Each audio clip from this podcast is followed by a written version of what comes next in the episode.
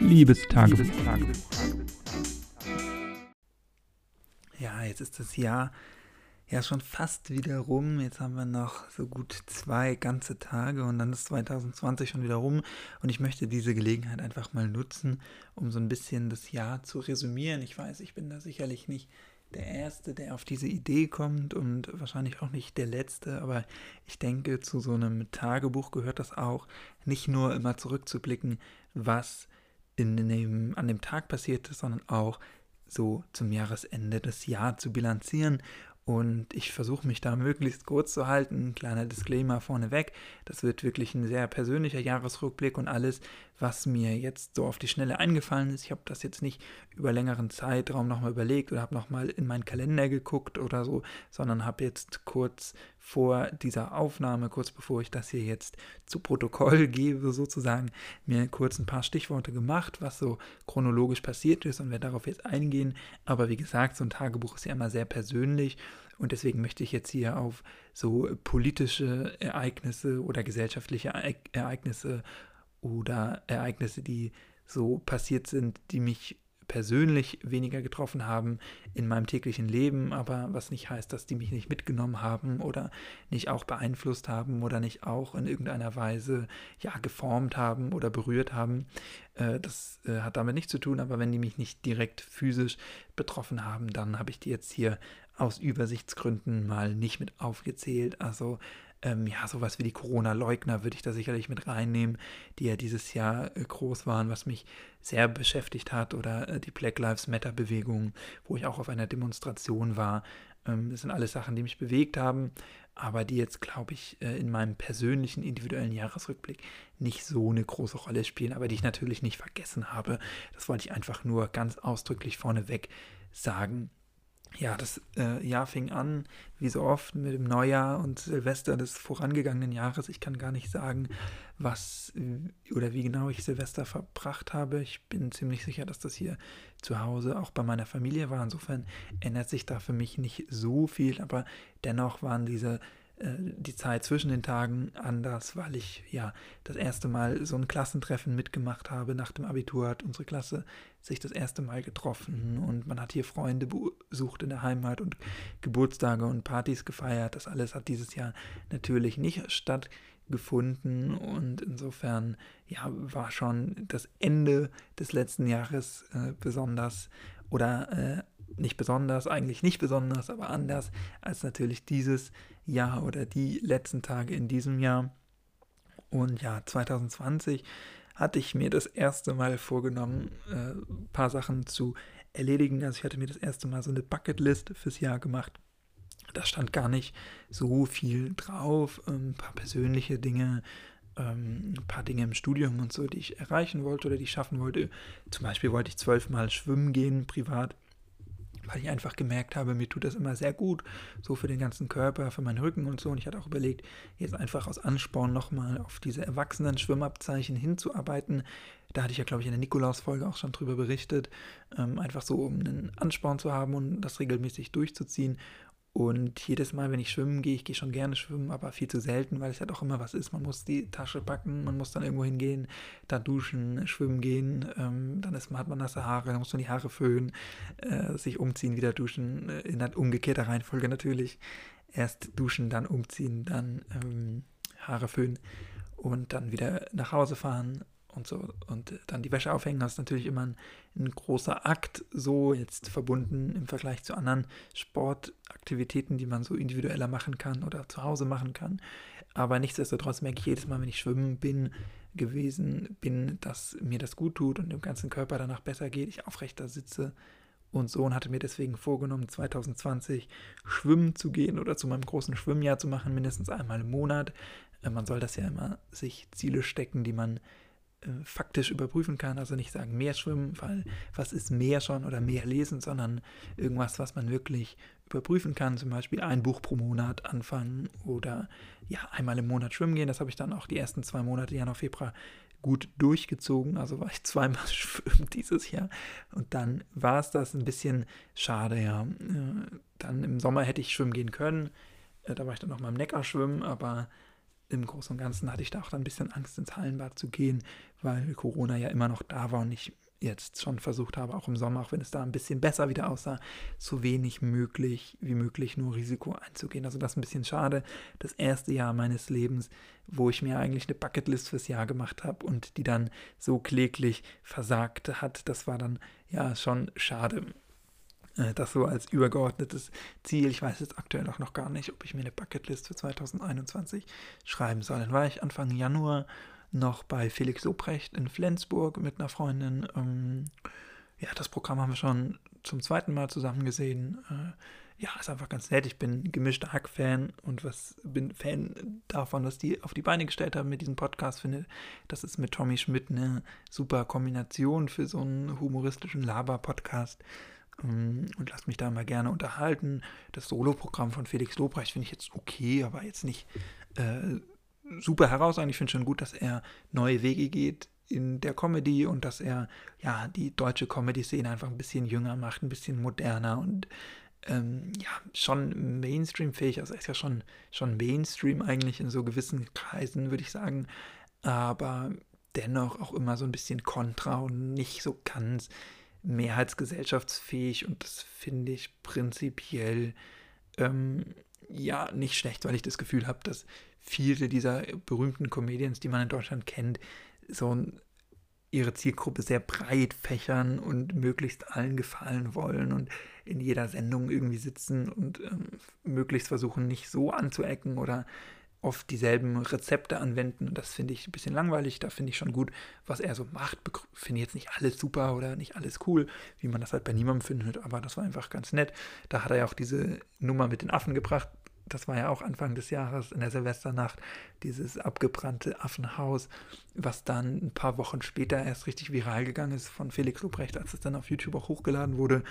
Ähm, ja, kann man sich sicherlich drüber streiten, wie jetzt das war. Ich fand es jetzt nicht so schlimm in dem Moment und finde auch, dass das ein Topic ist, ähm, worüber man Witze machen kann durchaus. Und er hat sich ja nicht über die Frauen oder über die Affen so direkt lustig gemacht, sondern eher über diese Naivität und diese Art, wie das alles ähm, vorangegangen ist und somit auch verarbeitet.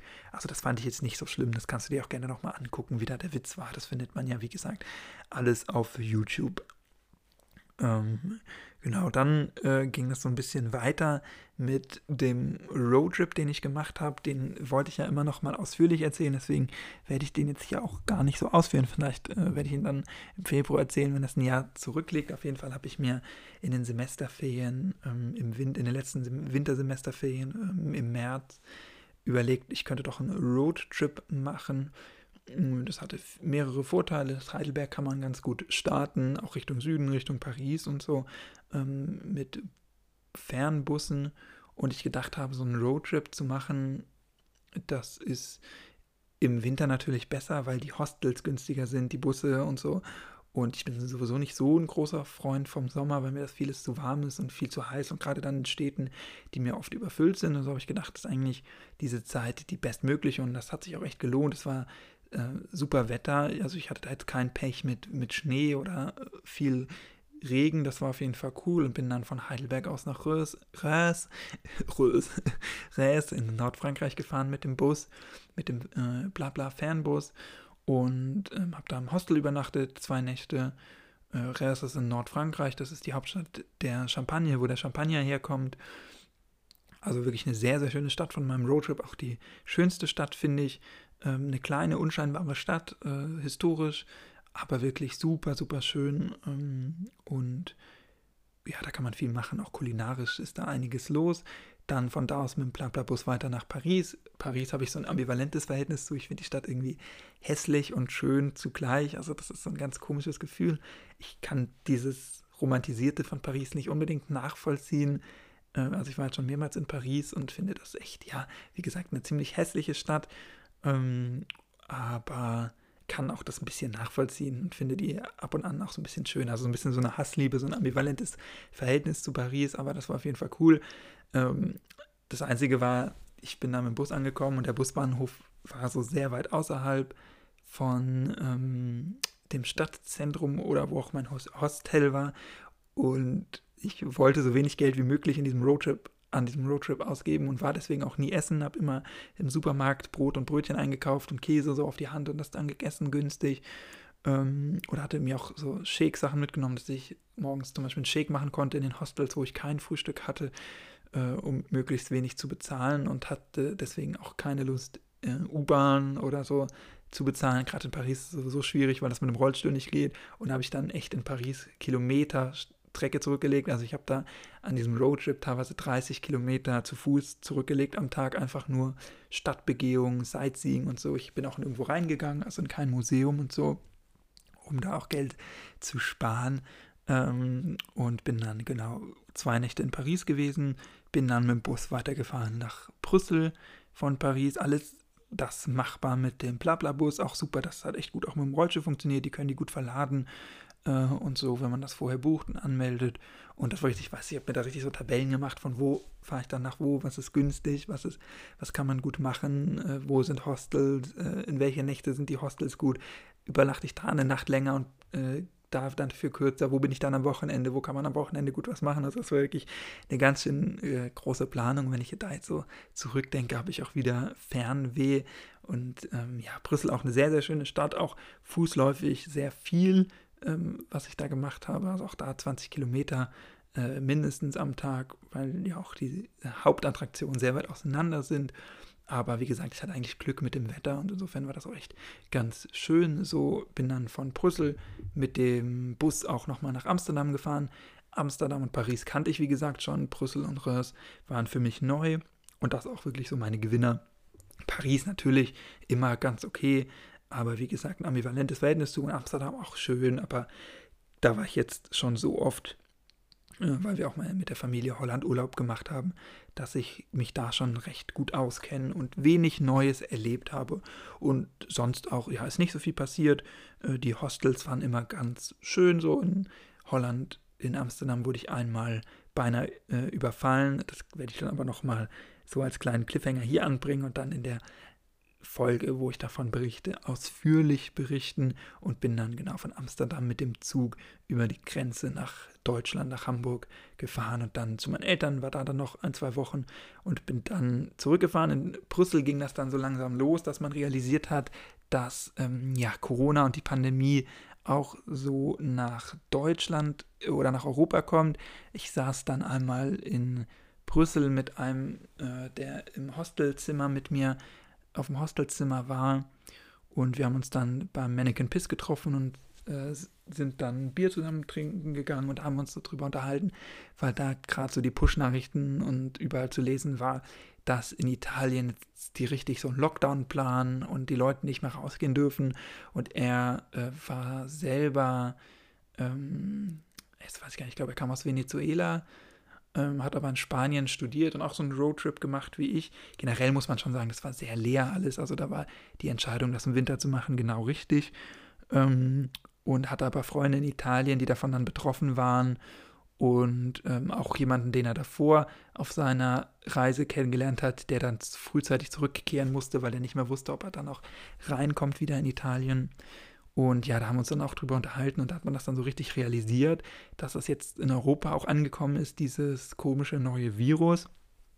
Und ja, ich weiß noch, dass es dann ja hieß, in Italien haben die jetzt Ausgangssperre und so eine Art Lockdown und man sich das gar nicht vorstellen konnte. Man dann so Bilder von leeren Straßen und leeren Einkaufszentren gesehen hat und das wirklich ja gespenstisch aussah, so wie man das eigentlich sonst nur aus Film und Fernsehen kannte und ja, ich noch nicht und glaube ich keiner zu dem Zeitpunkt geahnt hat, dass das irgendwann zu uns rüberschwappt.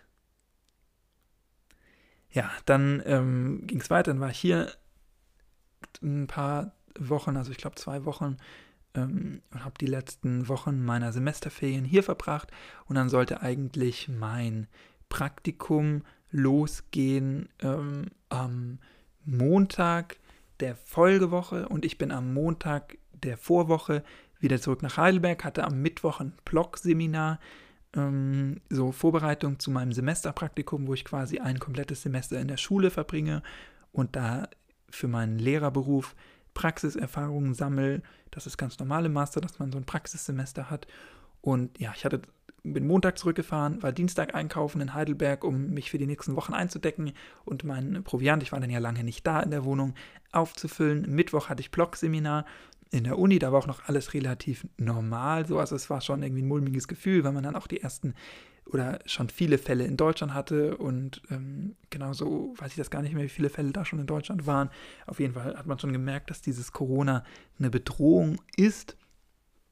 Und ähm, ja, dann ging das so weiter. Da hieß es dann schon von Seiten der Dozenten, ja, vielleicht äh, startet ja ihr Praktikum nicht, aber aktuell sieht es nicht danach aus. Äh, aktuell gehen wir davon aus, dass alles ganz normal stattfindet.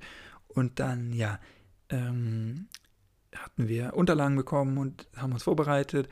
Und dann war Freitag der Woche und Freitagabend, ich weiß noch, da habe ich alles aktualisiert, weil es dann auch, glaube ich, eine Ministerpräsidentin oder eine Kultusministerpräsidenten, eine Kultusministerkonferenz gab und ich da gewartet habe und immer alles refreshed habe. Und dann kam ja irgendwann Freitagabend die Nachricht, ab Montag sind alle Schulen dicht.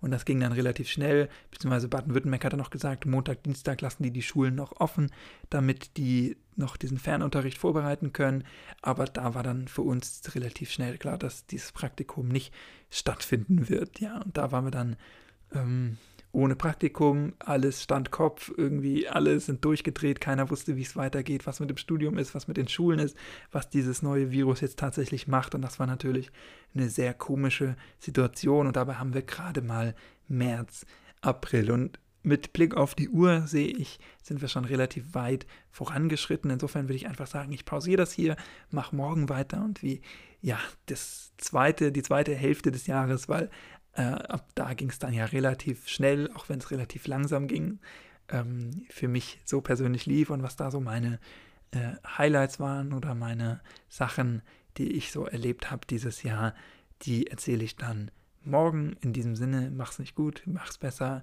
Ich hoffe, du bist gesund und du, ich hoffe, du bleibst gesund und tschüss, ciao, bis morgen. Danke fürs Zuhören.